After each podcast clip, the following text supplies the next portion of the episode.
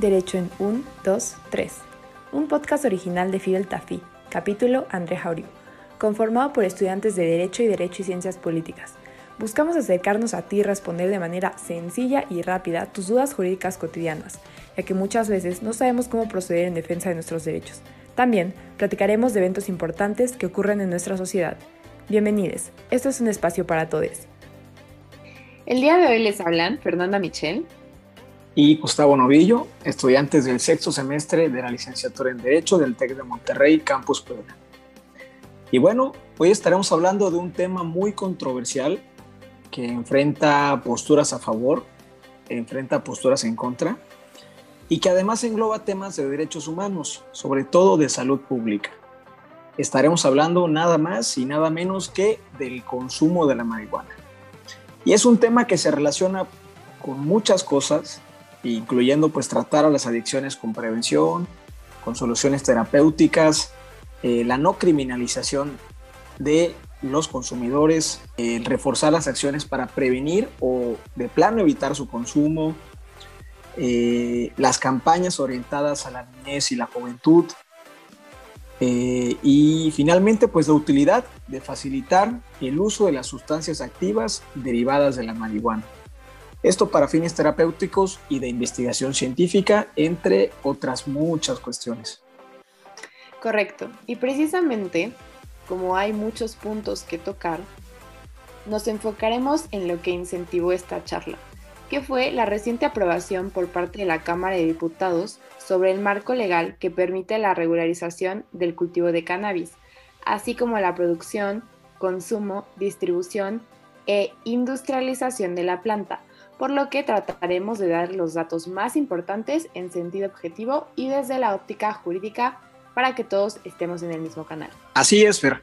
Como mencionábamos al principio, es un tema que encuentra argumentos y posturas tanto en contra como a favor. Por lo tanto, y por el carácter más informativo del podcast, les hablaremos en un sentido más objetivo y desde lo que pasa en la realidad. Y para continuar sobre esta línea, hablaremos un poco de la historia de la marihuana en México. Les platicamos que los primeros registros que se tienen de la marihuana en México se remontan al año 1532, con el rey Carlos V, que autorizó que se les enseñara a los indígenas a hilar y tejer con la planta. En ese tiempo los sacerdotes jesuitas también difundieron el uso medicinal de la planta en el noroeste del país. Sin embargo, los virreyes Luis de Velasco y Ruiz de Alarcón limitaron su consumo pues los indígenas empezaron a emplearla para algo más que para la creación de cuerdas. De por sí usaban antes otro tipo de flora como los hongos, el peyote, entre otras cosas para rituales y medicina, pero comenzaron a usar también la marihuana para ese uso lúdico. En 1860, en la prensa de la Ciudad de México, promocionaban los cigarros indios de cannabis, comercializados por la farmacéutica francesa Grimold y compañía. Para el siglo XX y con el fin de la Revolución Mexicana, por el año de 1920, se prohíbe la producción, comercialización y uso de la planta con argumentos de disposiciones sobre el comercio y el cultivo de productos que degeneran la raza. Con la presión de la ley del impuesto sobre la marihuana aprobada en Estados Unidos, es que de manera definitiva se prohíbe la marihuana en nuestro país.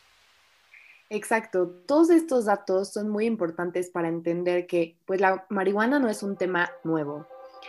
Eh, tiempo después de lo que mencionas, el escritor Leopoldo Salazar publica El mito de la marihuana, que afirmaba que el consumo de la planta no generaba inconsciencia o impulsos criminales, y que consideraba de excesivas e injustificadas las penas por delitos contra la salud que en ese entonces dictaban las leyes.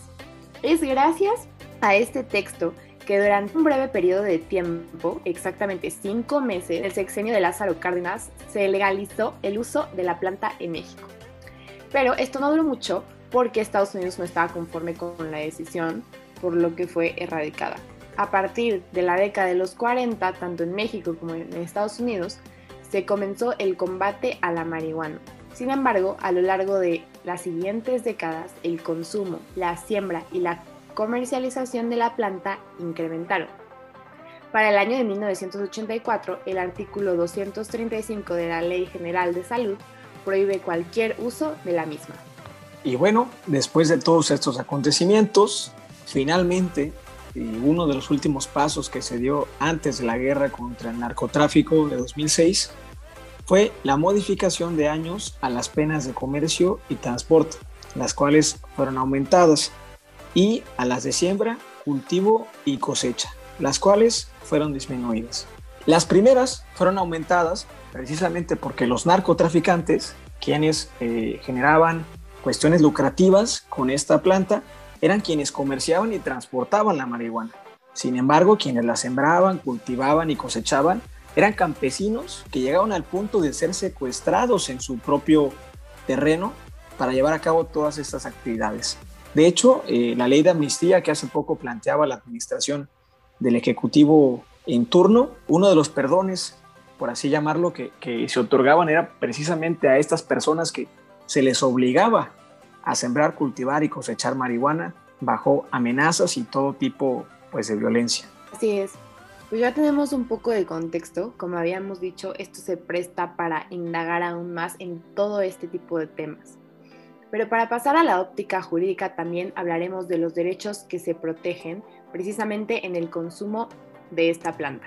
La Suprema Corte de Justicia nos dice que la elección de alguna actividad recreativa o lúdica es una decisión que pertenece indudablemente a la esfera de autonomía personal y que esto debería estar protegido por la Constitución. Se ha señalado que la decisión de fumar marihuana puede tener distintas finalidades, entre las que se incluyen el alivio de la atención, la intensificación de las percepciones o el deseo de nuevas experiencias personales y espirituales. Pues muy interesante todo esto, Fer. Y en línea con lo que dices, la Suprema Corte, eh, bajo un test de proporcionalidad, rápidamente explicamos, un test de proporcionalidad es, como lo dice, un test, un examen, en donde se ponderan casos de conflictos entre derechos, es decir, un derecho choca contra otro derecho en cierta circunstancia, en este caso la salud y el orden público contra el libre desarrollo de la personalidad. Entonces, bajo este test de proporcionalidad que realiza la Suprema Corte, se llega a la conclusión de que la afectación al libre desarrollo de la personalidad es desproporcionada, pues las prohibiciones administrativas son muy intensas, calificativo literal de la Suprema Corte, pues consisten estas prohibiciones prácticamente en un absolutismo para consumir la marihuana. El sistema de prohibiciones administrativas ocasiona una afectación muy intensa al derecho al libre desarrollo de la personalidad en comparación con el grado mínimo de protección a la salud y al orden público que alcanza dicha medida. Esto quiere decir que efectivamente se prohíbe de manera total el libre desarrollo de la personalidad en este tema, es decir, el consumo de la marihuana, y por esa prohibición total pues nada más se genera un beneficio mínimo, si no es que nulo, a la protección a la salud y al orden público que se consiguen con esta medida, en palabras de la Suprema Corte. Bajo la misma línea de procesos legales que se pueden utilizar para consumir marihuana, hoy en día tenemos el único posible, que es el amparo, en el que tú puedes solicitar consumir marihuana con fines lúdicos. Sin embargo, esto es un proceso que puede ser bastante demandante y costoso, por lo que no es común que se haga. Este proceso involucra presentar una solicitud ante la COFEPRIS. Es de inferirse que te van a decir que no. Es ahí donde tú puedes presentar una demanda de amparo. Después de eso, revisarás todos los días el sistema del Poder Judicial de la Federación para esperar a que el juez de distrito dicte una sentencia. Pero como he dicho previamente, no es algo que se haga comúnmente, por lo que la gente lo hace de manera ilegal. Englobando un poco de todo lo que acabamos de mencionar, la postura en contra argumenta sobre los límites en los derechos de los demás, en la salud y el orden público. Sin embargo, ya hemos precisado la postura de la Suprema Corte al respecto. Cabe aclarar que ese porcentaje de marihuana y las plantas está enfocado ya en el uso lúdico, no solamente medicinal. Y de esta manera, México se suma a Canadá y Uruguay como naciones que regulan por completo, es decir, no solo en algunas entidades federativas, sino en el país completo, el mercado de la marihuana. Cabe destacar que México es el único de los tres países, entre Canadá y Uruguay, que tienen problemas endémicos a causa del narcotráfico.